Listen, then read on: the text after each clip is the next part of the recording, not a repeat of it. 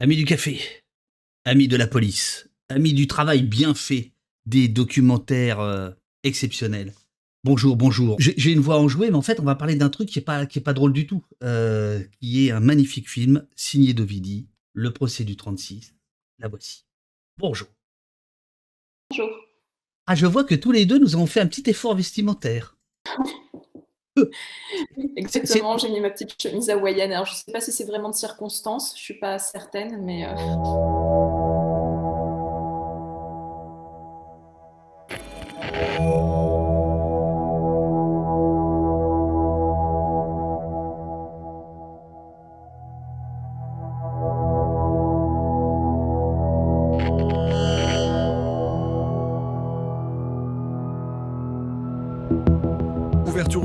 procès de deux policiers de la BRI. C'est un procès qui permet de poser la problématique du consentement, mais dans sa simple, j'allais dire, nudité. Oui ou non? Ils sont accusés du viol en réunion par une touriste canadienne, des faits qui remonteraient à avril 2014 dans l'ancien siège de la PJ parisienne.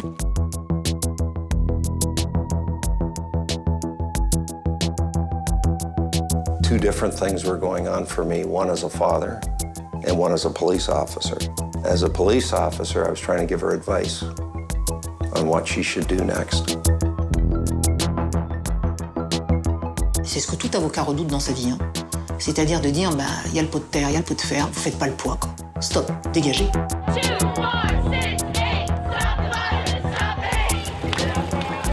MeToo a forcément pesé. MeToo pèse sur tout. Sauf que malheureusement, il y a des vraies victimes et il y a des fausses victimes. I don't know that I smile that way anymore. I don't know.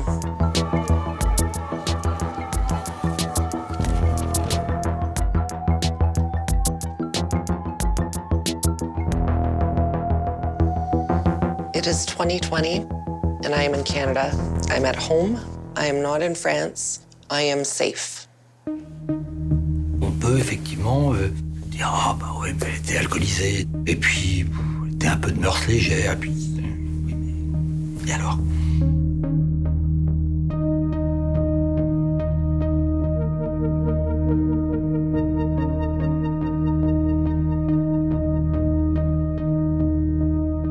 Voilà la, bande-annonce. Euh, ma chère Ovidie, je, je t'ai pas présenté.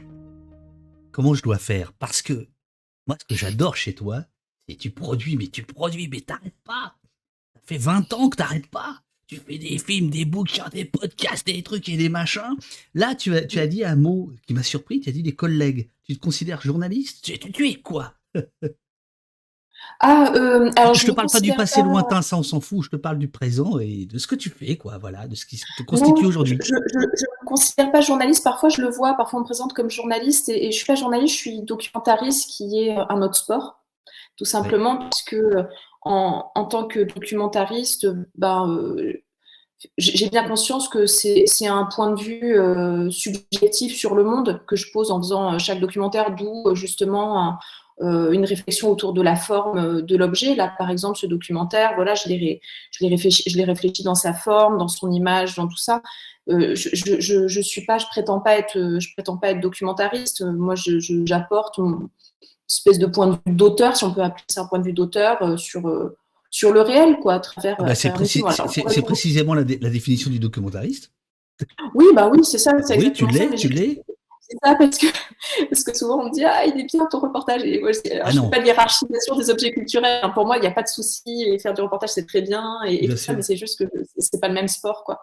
Mais euh, non, non, non, bah voilà, bah, je, dirais plus largement que je suis réalisatrice et, et autrice. Je suis réalisatrice principalement de documentaires et aussi de documentaires sonores par ailleurs, puisque je fais du documentaire radiophonique et, du podcast. Euh, et, un peu de fiction. Et je dirais que la constante dans mon travail, c'est euh, au niveau de la méthode, c'est toujours un peu la même chose, c'est-à-dire partir de ce qui semble être euh, un fait divers ou une expérience banale de l'intime, et à partir de là, essayer d'avoir une réflexion euh, collective, euh, sociétale, euh, voilà. Donc, mais c'est toujours un peu la même chose quand tu regardes mon travail, c'est souvent ça. voilà, partir. Là, par exemple, ce film partait d'un procès, ou voilà, ce qu'on peut dire, voilà, d'un fait div. en essayant de se poser la question de qu'est-ce que ça raconte de nous et de notre société. Quand j'avais travaillé sur Là où les putains n'existent pas en Suède, ça partait aussi d'un fait divers, puisque c'était l'assassinat de, la militante Eva-Marie Kullander-Smith, qui s'était pris 31 coups de couteau dans les, dans les locaux des services sociaux suédois en se posant la question de qu'est-ce que ça raconte de la société suédoise. Je pars souvent de l'expérience individuelle ou alors de façon plus rigolote, entre guillemets, euh, je sais pas, comme, euh, comme dans mon dernier podcast, La dialectique du calbut de salle, je parle d'une humiliation intime et après j'essaie de me poser la question de qu'est-ce que ça raconte, euh, qu'est-ce que ça dit de nous, pourquoi ce type-là s'est comporté comme moi, comme ça, est-ce que euh, est-ce que, euh, est-ce que ça veut dire quelque chose baiser comme un mec de droite? Est-ce que dans nos luttes, on n'a pas des garçons qui se disent alliés féministes et très de gauche, mais qui en fait se comportent au lit comme des mecs de droite? Voilà. Donc je pars de façon plus ou moins rigolote. Parfois, Alors attends, attends, attends. On va, on va tout de suite régler un problème parce que cette phrase-là, tu l'as prononcée dans Libération il y a quelques jours, dans une mini-interview que j'ai lue hier pour préparer l'émission. Tu as dit, il y a des mecs de gauche qui baissent comme des mecs de droite. Alors euh, là, euh, très sincèrement, c'est quoi baiser comme un mec de gauche et c'est quoi baiser comme un mec de droite? Parce que c'est pas dit dans l'interview. Comment l'abcer Comment Ouais, s'il te plaît, comment En gros, baiser comme un mec de droite, ça veut dire, ça veut dire que on est censé se poser la question de, du consumérisme, on est censé aussi, de fait, se poser la question de la consommation, de l'ultra-consommation du sexe et de la relation. C'est le sexe Deliveroo, par exemple. On est aussi censé se poser des questions de, d'égalité, et chez les garçons plus jeunes par ailleurs qui ont grandi justement avec MeToo, ils ont une toute autre approche. Mais il y a quand même un paquet de mecs de ma génération qui ont tendance à laisser le politique à la porte de la chambre à coucher. Alors il y a plein de gens qui ont traduit en disant oui, ça veut dire quoi? Baiser comme un mec de droite, euh, baiser comme un mec de gauche, ça veut dire euh, euh qui a jamais, euh, qui a jamais, je sais pas, des conneries genre qui a jamais de fêté. Enfin, ça va au-delà de ça en fait. C'est se poser collectivement, bon, évidemment, la question du consentement, là, ça fait depuis tout qu'on se la pose, mais ça va plus loin. C'est essayer de remettre en question tout ce qui est euh, de l'ordre du, euh, du, systémique. Et on, part souvent du principe que oui, c'est nos fantasmes, c'est individuel, mais c'est bien quand même de se poser la question, un, de la provenance de nos fantasmes, pourquoi ils se sont construits comme ça, et puis euh, aussi, voilà, de penser les rapports d'égalité. Mais penser les rapports d'égalité, ça ne veut pas forcément dire euh, ne jamais, euh, je sais pas, je ne fais pas la police du cul, moi, donc je ne vais pas aller taper dans, à la porte de tout le monde en disant est-ce que vous avez des rapports de domination Je veux dire, c'est pas du tout ça le propos. Mmh le propos, c'est juste essayer de politiser cet intime-là, juste se poser les bonnes questions. Et de fait, les femmes le font. Donc pourquoi est-ce que les garçons ne le feraient pas? Ben, Pourquoi ils ne le font pas? Ben Parce qu'il y a une hiérarchisation des luttes, parce qu'on entend encore beaucoup que euh, la vraie lutte, c'est la lutte contre, je, simplifie, mais la vraie lutte, c'est la lutte contre le capitalisme, et qu'une fois qu'il n'y aura plus de capitalisme, il n'y aura plus de problème de sexisme. Ça, j'y crois pas une seule seconde. Dès ton adolescence, euh, quand tu commences à t'intéresser aux questions féministes, et que tu es plutôt euh, classé, enfin, tu, tu, tu es chez des copains, quoi, enfin, tu es très à gauche, quoi. en gros, c'est ce qu'on te dit. Intéresse-toi plutôt au capitalisme plutôt qu'au sexisme, qui n'est qu'un sous-produit du capitalisme. Et ça, ça te, ça te, évidemment, ça te heurte.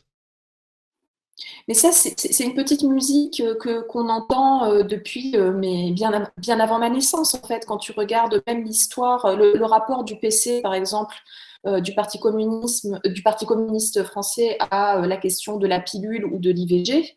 au début, le PC est très aligné sur la position de Moscou et fortement opposé euh, à, ça, à l'avortement, à, la contraception, parce qu'ils sont dans une position, euh, euh, voilà, dans une ligne maternaliste, enfin je ne sais pas comment dire, mais et, assez tôt, il y a cette idée que ces questions de sexualité et ces questions de féminisme, mais surtout ces questions de sexualité, euh, c'est pour les vices de la bourgeoisie, en fait. C'est euh, Jeannette Vermersch qui dit ça. Donc, en fait, très, très tôt, il y a cette idée de, hiérarchie des luttes en disant, voilà, la vraie lutte, c'est la lutte contre le capitalisme. Le féminisme, on va les laisser faire joujou, mais ça reste quand même une sous-lutte. Et donc, la politisation de l'intime, alors là, c'est une sous-sous-lutte, c'est à peine digne d'intérêt. Voilà, c'est un, un, sujet où tout le monde est un petit peu frileux là-dessus, en se disant ne politisons pas ça parce que c'est trop compliqué. Et puis, euh, et puis ça va un peu nous gâcher la fête, quoi. Une blague et puis un truc sérieux. La blague, c'est dans le chat. Euh, tu rigoles déjà. Euh, est-ce qu'il y a des mecs qui baissent comme des centristes? Tu n'es pas, obligé de répondre. Hein, très bonne réponse, très bonne réponse de Madame Omélie. bien. Euh, et, l'autre chose, bah, y a, euh, tu, provoques évidemment tout un tas d'interrogations autour de, l'intimité du politique, ce qui me permet de revenir au, à ton film Le procès du 36. Au fond, c'est un film profondément politique. Même bien sûr. Hein, on est, on est d'accord avec ça. C'est-à-dire, c'est les jeux de pouvoir, euh, alors il y a notamment donc euh, lors de la, première euh, de la première audience, celle que tu vas que tu vas reconstituer, il y a donc ces, deux policiers qui sont accusés, qui vont être condamnés, qui sont soutenus massivement par des collègues à eux qui qui, la salle d'audience. il y a toute une toute une mécanique de la justice qui se met en place. Tu parles notamment de, de, de, la juge d'instruction qui va enquêter jusqu'au Canada. Euh, au fond, c'est de ça dont parle le film. Bien sûr. Ça parle, euh, c'est politique à deux niveaux. Ça dans le sens où, un, ça pose des questions euh, d'institution et ça pose plus largement euh, la question de quel regard on porte sur les femmes qui ont soi-disant la cuisse un peu légère et ce qu'on se permet de faire avec elles. Mmh au niveau de l'institution, bah, ça pose plusieurs questions parce qu'effectivement, il y, a des choses qui ne vont pas du tout dans cette première instruction qui a donc lieu entre 2014 et 2016 où il y a deux juges d'instruction qui sont nommés, où il y a une juge d'instruction qui va au Canada pour enquêter sur Emily Spanton et son entourage. Donc, va, cette, juge d'instruction va chez elle, va voir ses parents, va voir ses amis et va creuser même un peu plus loin pour savoir ce qu'on dit d'elle. Est-ce que, voilà, quelles sont ses mœurs? Est-ce qu'elle prendrait pas de la drogue? Est-ce que voilà, est-ce qu'elle a la cuisse un peu légère euh, Voilà, qu'est-ce qu'on raconte d'elle? Donc déjà, il y a quelque chose qui est assez étonnant, je dirais, dans cette démarche.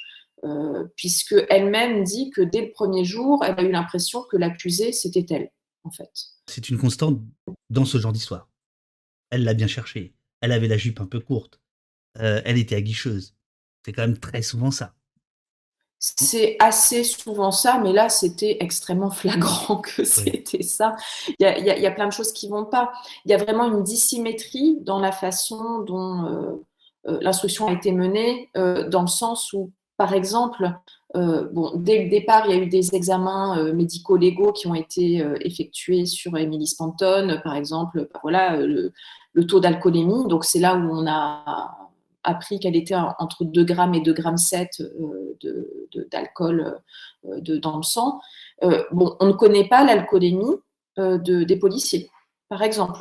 Ça aurait quand même été intéressant de savoir à combien eux ils étaient, puisque l'affaire a commencé dans un bar et les, caméras de surveillance montrent bien qu'ils buvaient eux aussi. Les, caméras de surveillance du, du, pub, hein, du, bar. qui se trouve de l'autre côté de la scène, euh, qui est à proximité donc du 36 qui est des Orfèvres. Pour ceux qui auraient euh, raté un épisode, bah, c'est Maigret. Enfin, c'est Maigret. Voilà, le 36 qui est des Orfèvres, c'est l'institution, c'est le Scotland Yard, c'est l'institution absolue. C'est c'est d'ailleurs ce qui, l'attire un petit peu, visiblement. Hein. Euh, ils, lui vendent ça aussi. Hein. Ils lui disent Nous, on est policiers, BRI, donc Brigade de recherche d'intervention, c'est-à-dire là aussi, c'est plutôt l'élite de la, de, la police. Et donc, il y a des caméras de, de surveillance dans ce bar. Euh, vous n'avez pas les images, vous reconstituez, mais de manière, euh, je trouve, élégante. Voilà, c'est pas, on n'est pas sur le, c'est pas du M6 quoi. Non, non, mais je le dis, hein, parce que voilà, je, regarde tout moi, tu sais. Euh, et donc où on voit effectivement, alors, alors tu fais rejouer les scènes donc par des acteurs. Alors là, je trouve ça assez intéressant parce que tout le monde le sait, tu viens aussi de la fiction. Et en fait, tu utilises beaucoup les ressorts de la fiction dans une reconstitution, mais je le disais à l'instant, je, je viens deux secondes sur la forme, euh, de manière très élégante, si je puis le dire comme ça. C'est-à-dire que c'est pas c'est pas lourd, quoi. C'est reconstitué, mais avec, euh, je trouve, beaucoup de beaucoup de soin, quoi. Voilà.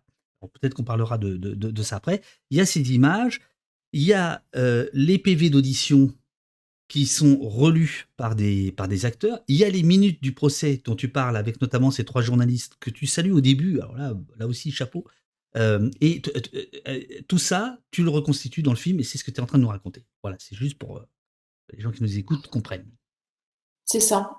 Et donc, effectivement, on voit à partir de, ces images de, surveillance que ben, la soirée commence de façon finalement assez sympathique dans, ce pub. Et effectivement, ils lui disent, ben, ce que tu dis, c'est Maigret, ils, ils, lui disent, viens, on va te faire visiter le, le, le 36. Et elle, il faut quand même préciser une chose, c'est que son père était policier à Toronto. Là, il est à la retraite, mais il était policier à Toronto, policier euh, par ailleurs au gradé. Hein. Et euh, c'était pas Pinot simple flic. Et j'y suis allée au commissariat central de Toronto, là où, il travaillait.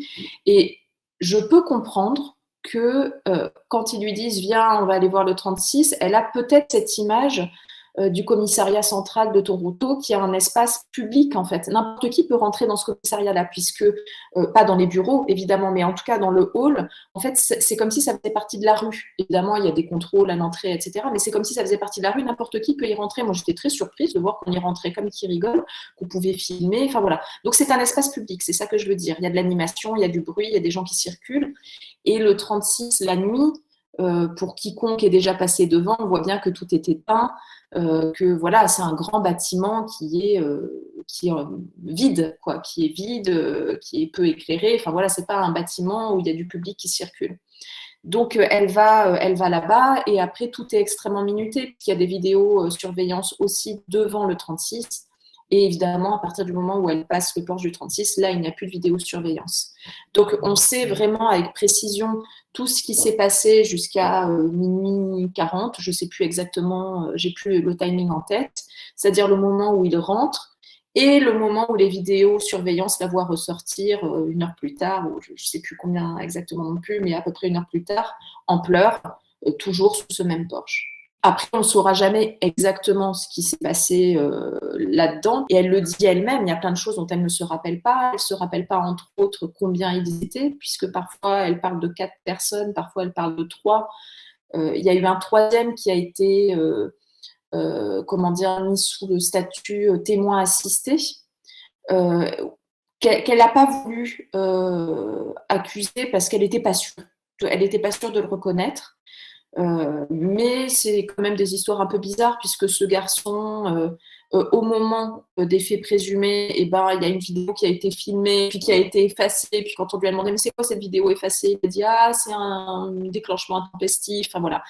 Donc il y, a plein de choses qui sont absolument pas claires. Donc on saura jamais exactement ce qui, ce qui, ce qui s'est passé. En revanche, ce qu'on sait, c'est que elle arrive titubante mais joyeuse à minuit 40 quelque chose et qu'elle sort en pleurant euh, une heure plus tard. Ça, c'est la seule chose dont on, est, euh, dont on soit sûr. 2 grammes, entre 2 grammes et 2 grammes 7, euh, il est précisé dans le, dans le documentaire qu'il y a l'altérité qui, qui, de, la mémoire. Enfin, c'est, bon, voilà, on, est dans un état, on est dans un état second, quoi, en réalité. Mais tu as raison, on ne sait pas quel est l'état des, des, policiers. On sait juste que sur les vidéos de surveillance du bar, eux-mêmes consommaient. On les voit consommer tous, tous ensemble. Et euh, il y a quelque chose, en, fait, c'est là aussi où je trouve, euh, je trouve intéressant ce qui se met en place, c'est qu'il y a quelque chose un peu de l'ordre du boys club qui se met en place euh, dans, cette espèce de chorégraphie quand ils s'agglutinent un peu autour d'elle. Ça ne veut pas dire qu'ils sont violents avec elle ni quoi que ce soit. Dans le bar, tout le monde est joyeux et tout ça, mais on voit quelque chose qui est un peu de l'ordre du boys club, quoi. On est entre couilles, quoi. C'est quand même, c'est quand même un peu ça. On est entre couilles et puis voilà, euh, on se bataille un petit peu euh, une, une, un trophée. Il, y a cette, il, y a cette, il y a cette jeune femme qui a un peu euh, cet enjeu-là, voilà. Parmi les policiers qui sont passés à la barre, les autres, ceux qui étaient clients du Galway, donc du, du bar où ça s'est passé, bon, voilà, ils racontent des trucs un peu navrants, des bagues de merde, des voilà. Donc c'est une ambiance. Ce que je veux dire, c'est que ces, ces, images de vidéosurveillance, pas de culpabilité ou de quoi que ce soit. En revanche, ça montre bien une ambiance et euh, ça pose aussi question par rapport à l'avocate de la défense qui dit, par ailleurs, c'est pas moi, euh, qui dit euh, bon, voilà, tout le monde savait que ça se faisait de ramener des filles. J'allais venir. C'est incroyable. C'est incroyable. Je pense que c'est plus le cas. Je pense que maintenant, je pense que maintenant ils le font plus. Je pense que maintenant c'est un peu plus. Mais ça raconte une ambiance. C'est ça que je veux dire.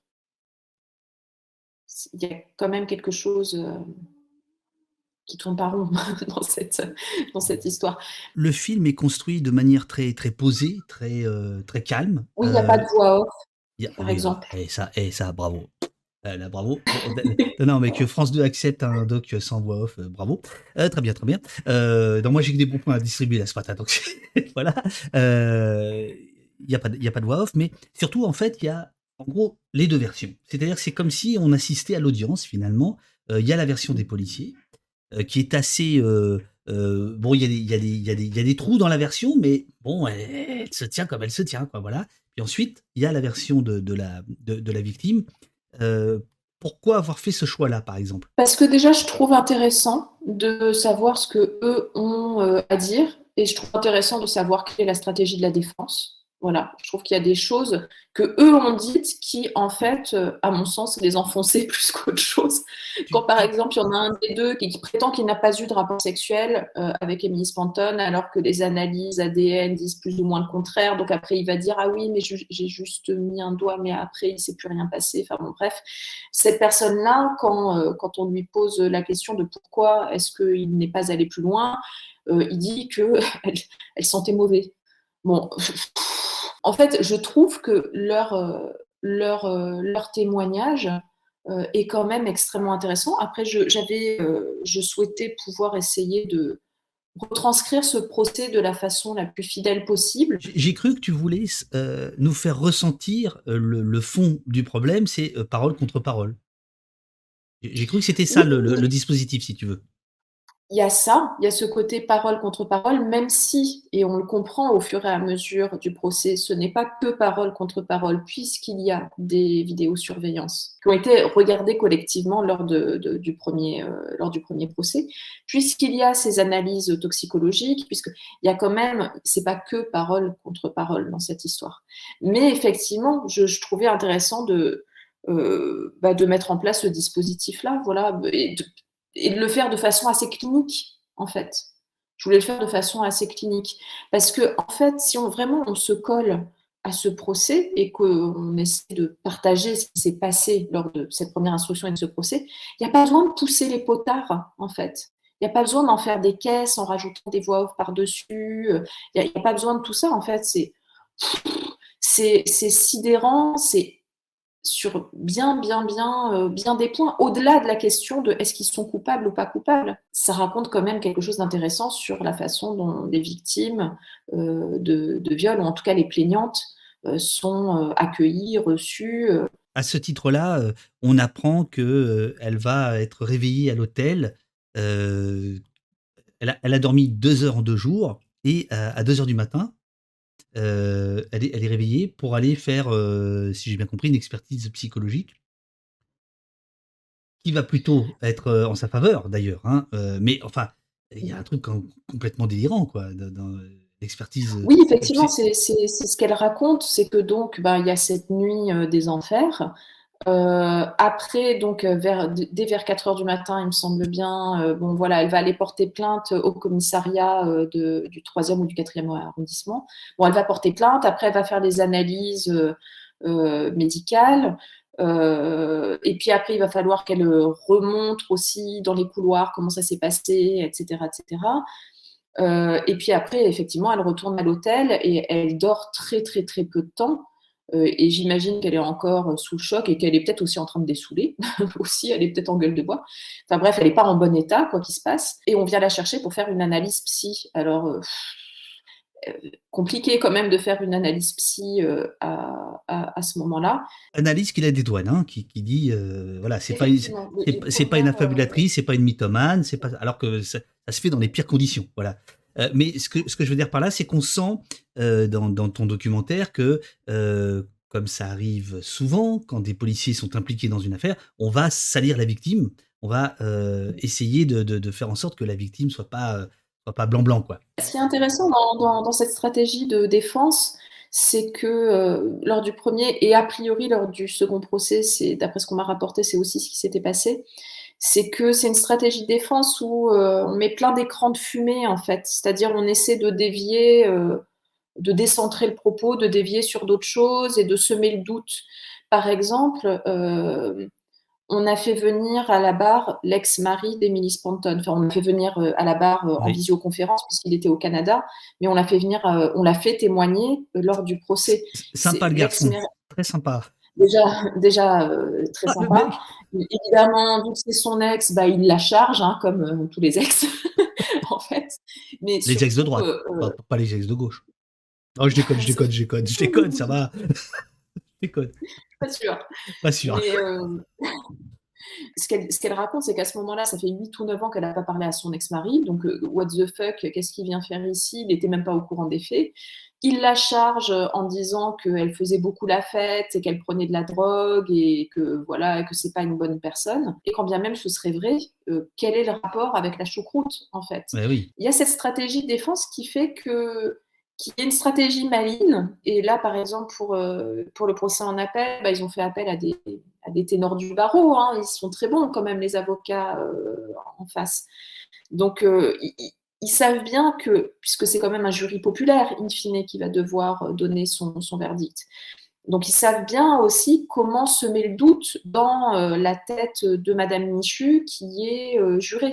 Au lieu de s'en tenir purement aux faits, à ce qui s'est passé ce, soir-là, il y a eu plein de détours, de digressions, ce qui pose aussi la question de est-ce que trois semaines pour juger une accusation de, de viol, est-ce que trois semaines c'est pas un peu disproportionné quand même aussi? Trois semaines aux assises.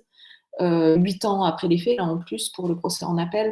D'autant plus que euh, c'est rappelé par un de tes euh, protagonistes, le procès a lieu dans ce qu'on appelle l'ancien tribunal de, Paris, qui jouxte le 36 qui est des orphelins, parce qu'en fait, il y, a une entrée, il y a un passage secret, d'une certaine manière, qui va de l'un à l'autre, ce qui veut dire que pour Emily Spanton, elle vient témoigner quasiment sur les lieux du, drame, quoi. C'est-à-dire là où ça, lui est arrivé. Enfin, c'est la porte derrière, quoi.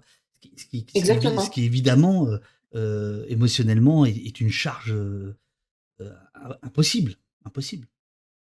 Ça doit être extrêmement perturbant. L'appel après a été à Créteil, ce qui a aussi ses écueils, puisque l'appel a été à Créteil et comme je disais tout à l'heure, il n'y avait personne, il n'y avait pas un journaliste, il n'y a personne qui a envie d'aller couvrir un procès à Créteil, donc c'est désert. Toi, toi non plus, si je puis me permettre. Pourquoi tu n'es pas allé à Créteil ah, ah, ah, petite gêne, hop, petit langage corporel. Non, non, pas du tout, pas du tout, pas du tout. Alors, plusieurs choses. La première, c'est que moi, j'avais déjà rendu le film plus d'un an auparavant. Oui, oui. Et que, euh, par volonté de ne pas mettre le bordel, euh, dans ce procès Parce que moi, j'ai horreur, en fait, quand, quand, les médias, en fait, viennent perturber un procès d'une façon générale. Par souci de ne pas mettre le bordel, on a attendu, qui est, comment dire, le verdict, euh, voilà, que le second procès en appel soit terminé. Moi, je l'avais déjà rendu parce que j'estimais que peu importe le verdict du procès en appel, ça racontait quelque chose de notre société, ce premier procès de 2019. Et, et, de, le fait est que, voilà, j'ai juste modifié euh, la fin euh, j'ai modifié quelques cartons de fin parce que j'attendais quand même d'avoir le résultat.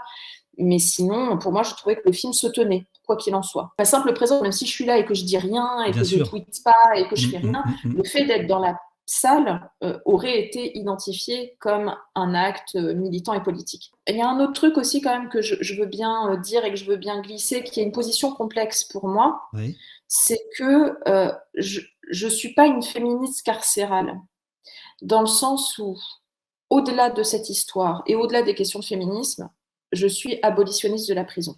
C'est problème annexe, tu vois. Mais je suis abolitionniste de la prison. Donc, que ce soit des flics ou pas des flics, ça ne m'éclate pas de dire on les envoie 7 ans en tôle. Mmh. C'est pas un truc qui me fait jubiler, moi. Donc, je trouve que la situation était trop grave pour venir, moi, perturber médiatiquement, on va dire, cette histoire. On appelle, il n'y a personne, il n'y a pas de journaliste, très peu, etc. Est-ce que ça ne pose pas la question du, lien entre euh, MeToo, entre euh, la, prise de conscience planétaire euh, de toutes ces questions-là et la médiatisation? C'est-à-dire que à Créteil, il n'y a plus de médias, il n'y a plus de personnalité, et finalement, on retombe sur un jugement un peu à l'ancienne comme ça, ça ressemble un peu à un procès pré-MeToo. Le carton de fin dit, euh, en fait, la parole d'Emily Spanton a été, euh, a été à nouveau mise en, mise en doute et ils sont, euh, ils sont acquittés. Les policiers sont acquittés. Donc on, comprend, effectivement, c'est pré-MeToo, quoi. On comprend ça. Mais c'est ce que dit la feuille de, motivation. Hein. moi, je l'ai lu, cette, cette feuille de motivation donc, du verdict. Par exemple, euh, il y a une phrase un peu sibylline qui dit que le, jury euh, aimait l'hypothèse qu'Emily Spanton aurait euh, accepté des rapports sexuels dont elle aurait eu honte après. Mais ça, mais on est en 1965 là. c'est que c'est un argument qu'on a déjà entendu plein de fois. En fait, à chaque fois qu'il y a un on dit oui, euh, euh, en fait, certainement qu'elle en avait envie. Et, une fois que c'était terminé, une fois l'excitation retombée, elle se dit oh là là, j'ai un peu honte quand même de ce que j'ai fait. Bon, j'ai pas l'impression qu'elle ait l'air d'avoir spécialement honte euh, de sa sexualité ni de ses mœurs, hein, Emily Spanton. Donc, mais ce que je veux dire, c'est que c'est vraiment c'est vraiment un argument euh, d'un autre âge euh, et, d'une autre époque. Les avocats de la défense, je serais à leur place, je serais en position d'avocat de, la défense, mais j'aurais peut-être fait pareil, dans le sens où on sait ce qui fonctionne, et ben allons-y. En fait, eux, leur but du jeu, c'est quand même que leurs clients soient acquittés. Donc, bah, qu'est-ce qui fonctionne? Et ben, salir la victime, et visiblement, on a le droit. En fait, ce qui n'est pas normal, c'est qu'on ne devrait pas avoir le droit. Dans le droit canadien, par exemple, on n'a pas le droit de faire ça. Dans le droit canadien, on n'a pas le droit d'utiliser des éléments qui n'ont rien à voir avec les faits. Par exemple, on n'a pas le droit d'aller creuser dans euh, euh, la vie personnelle euh, d'une plaignante. C'est interdit. Je dis, c'est écrit Notamment la fameuse enquête de moralité dont elle, elle a fait l'objet. Et pas les policiers. Exactement. Et pas les policiers. Bon, bah ça, là-bas, c'est interdit. Est-ce que on n'a pas tort de, se poser la question du consentement à partir du moment où elle a tellement bu, enfin je veux dire, de consentement possible. Oui, non, ça n'a, ça n'a plus aucun sens, si, tu penses? C'est, en fait, c'est une bonne question et c'est pareil, c'est pas clair. Il y c'est écrit nulle part euh, dans la loi que euh, à partir de 2 grammes, on n'est plus en état de consentir. Parce que je veux dire, c'est que c'est, c'est, que c'est compliqué. C'est que c'est compliqué et de, le fait est que moi, je considère qu'effectivement, euh, à 2 grammes, enfin, eux, ils voient bien qu'elle est quand même saoule et bon, bah, normalement, une femme saoule, on n'y va pas. Voilà. Je veux dire, ça devrait être une règle. Et, ça, c'est quelque chose qu'on ne verbalise, j'ai l'impression, que depuis MeToo. De dire, voilà, une femme saoule, on n'y va pas. On, lui met une couette euh, sur elle, euh, on l'emmène se coucher, on lui souhaite bonne nuit, mais on la ramène à son hôtel si on se dit qu'elle est trop saoule pour rentrer toute seule. Mais on n'y va pas. Dans, un entretien euh, de toi que j'ai lu, euh, tu, je crois que tu racontes euh, que dans ta jeunesse punk, bravo, tu participes à un festival où il va y avoir un viol. C'est dans ta tendre adolescence, on va dire.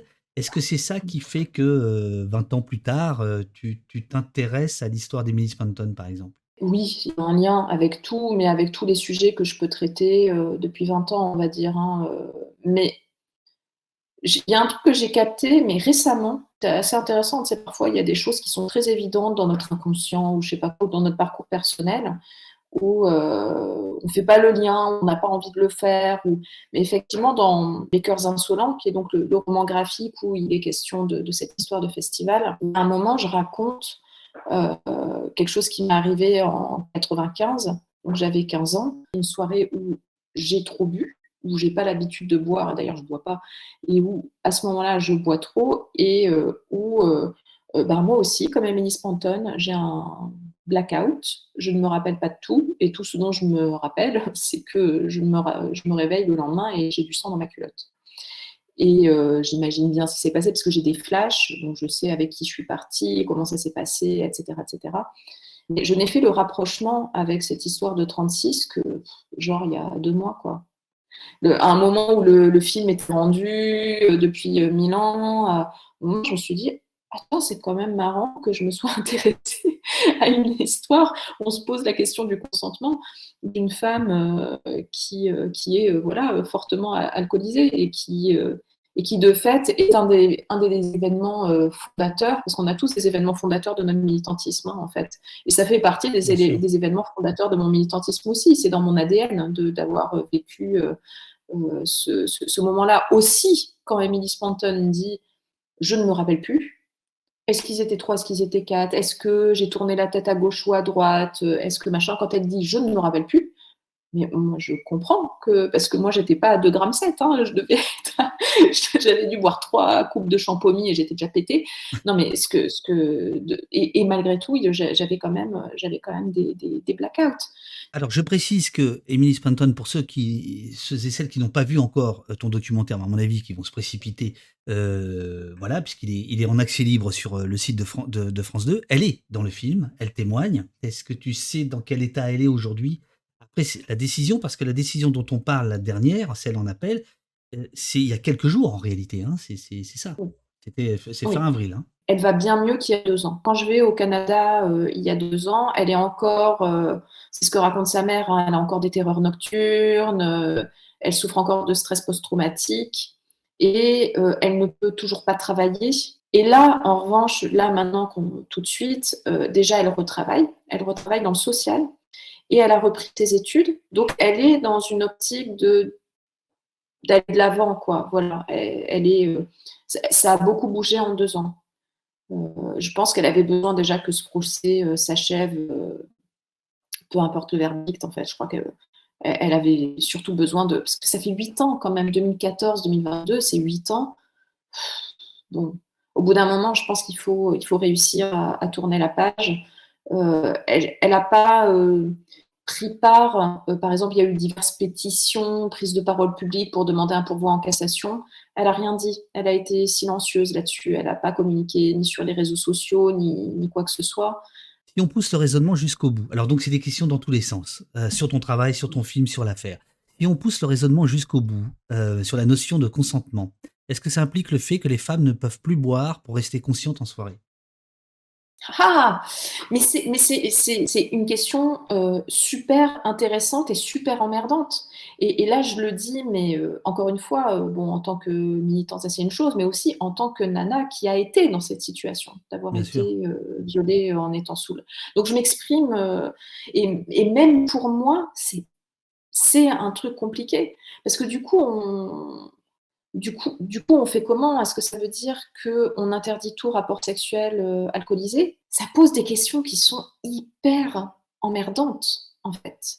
Question de sentier battant. Comment ton documentaire a-t-il, été accueilli par la police, ses syndicats, ses hauts fonctionnaires? Même question pour l'institution judiciaire. Euh, bah, déjà, d'un point de vue, euh, bon, ils se sont un peu manifestés, je dirais, avant la diffusion.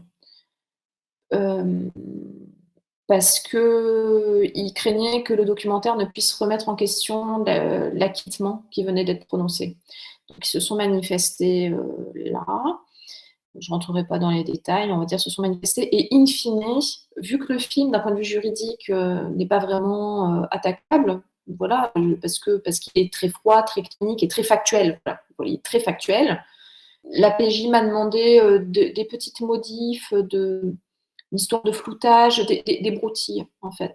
J'imagine que ça n'a pas dû enchanter euh, de, bah, de voir que, euh, bah, qu'on avait cette vision-là de leur profession. Enfin, je, pense que ça, ça les a pas, euh, ça les a pas éclatés. Voilà, il y en a qui ont dit, qui ont dû dire que vraiment leurs collègues avaient merdé de bout en bout et que cette histoire-là, c'était un caillou dans la chaussure.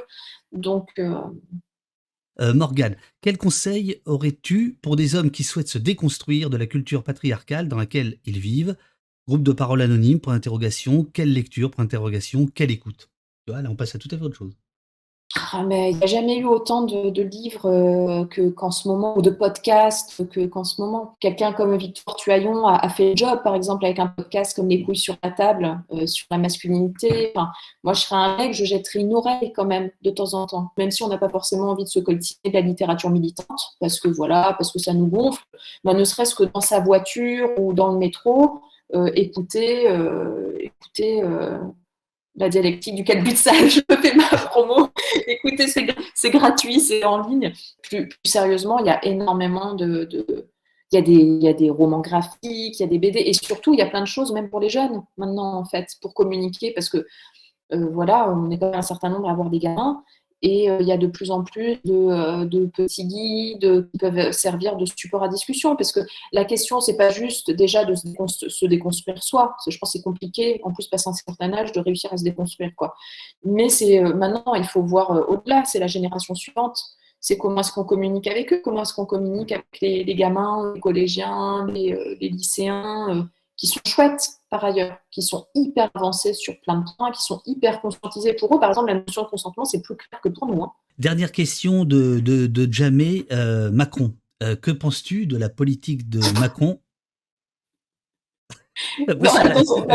Excellente réponse, merci beaucoup. C'était super. Euh, concernant les violences faites aux femmes. concernant, concernant le, fameux plan quinquennal contre les violences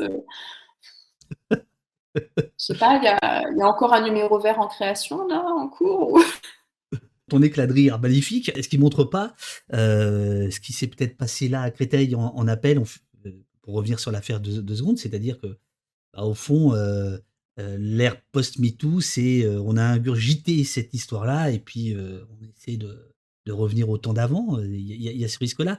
En fait, il y a deux trucs en parallèle, c'est-à-dire d'un côté, il y a effectivement les jeunes, mais on le voit aussi sur la question de l'écologie. Hein. C'est la même chose. On a toute cette génération-là qui est hyper conscientisée sur les questions d'écologie, etc. Et puis il y a les yeux à côté euh, qui, euh, voilà, qui refusent d'avancer et les pouvoirs en place qui refusent de faire ce qu'il faut. Mais euh, il y, a le même, le, même truc euh, par rapport à ces questions de, féminisme. C'est-à-dire, d'un côté, on a cette jeune génération-là qui est, on va dire, très progressiste, pour prendre un terme euh, très large. Et notre génération à nous, qui, elle, et qui de fait est au pouvoir ou a des postes clés dans la société, et qui, a, maintenant que MeToo est passé, aimerait bien revenir à l'avant MeToo, parce que personne n'avait envie de, de céder, comment dire, euh, c'est euh, euh, prérogative. Mais je parle aussi même de certaines femmes. On se souvient de la fameuse tribune sur la liberté d'importuner. On a dit c'est une histoire de génération. Là, pour le coup, c'était pas une histoire de génération, c'était plus une question de place dans la société, puisque c'était des femmes qui étaient plutôt éditrices, intellectuelles, et en fait qui s'étaient construites comme ça. Et on n'a pas forcément envie de tout casser, puisque le fait de se construire comme ça nous a permis aussi d'en tirer certains bénéfices. Donc on n'a pas forcément envie de céder là-dessus, même en tant que femme. Donc euh, il y a toute une génération euh, là qui effectivement freine euh, des cas de fer et n'a pas vraiment tant envie que ça que la société évolue parce que c'est compliqué. Tout à l'heure on parlait de, de, baiser comme un mec de droite et tout ça, mais plus sérieusement après MeToo, il y a eu une sorte de champ de ruines sur le, à partir duquel on est censé tout reconstruire, mais moi j'ai quand même l'impression que pour le moment on est sur un champ de ruines. Il y a beaucoup de choses qui ont été brisées aussi dans euh, le désir, tout simplement. Comment est-ce qu'on fait euh, pour continuer à désirer dans ce contexte-là quand on s'est pris des, millions, c'est quand même des millions de témoignages dans le monde entier euh, de femmes qui ont subi des violences, qui ont été agressées, qui ont été violées, etc. Comment après tout ce qu'on a entendu et tout ce qu'on entend encore, comment est-ce qu'on fait pour juste avoir envie de désirer hein? euh, et, ça, c'est une question qui est, euh, voilà, qui, est plus large. C'est sur ce champ de ruines, qu'est-ce qu'on reconstruit? Qu'est-ce qu'on reconstruit? Voilà. Je ne sais pas si je réponds, j'ai répondu indirectement. Mais... Euh.